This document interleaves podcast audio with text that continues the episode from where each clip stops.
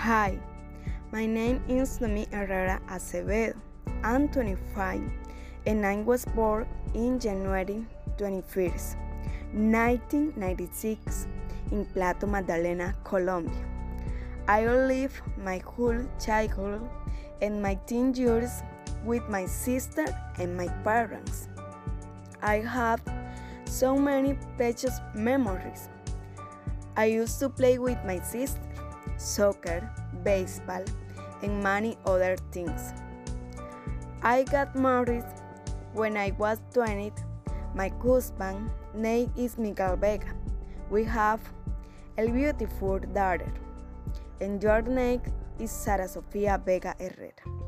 We are currently living in Bolivar, in a little town called Los Robles, where we make religious labor. I'm a former teacher from Escuela Normal Superior in Corozal. I love to read. My favorite book is the Bible.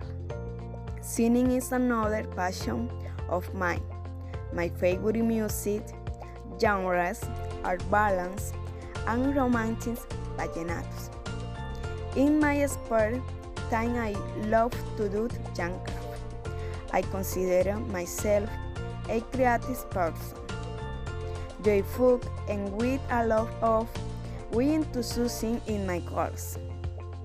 And I'm gonna do it with God, aid and direction.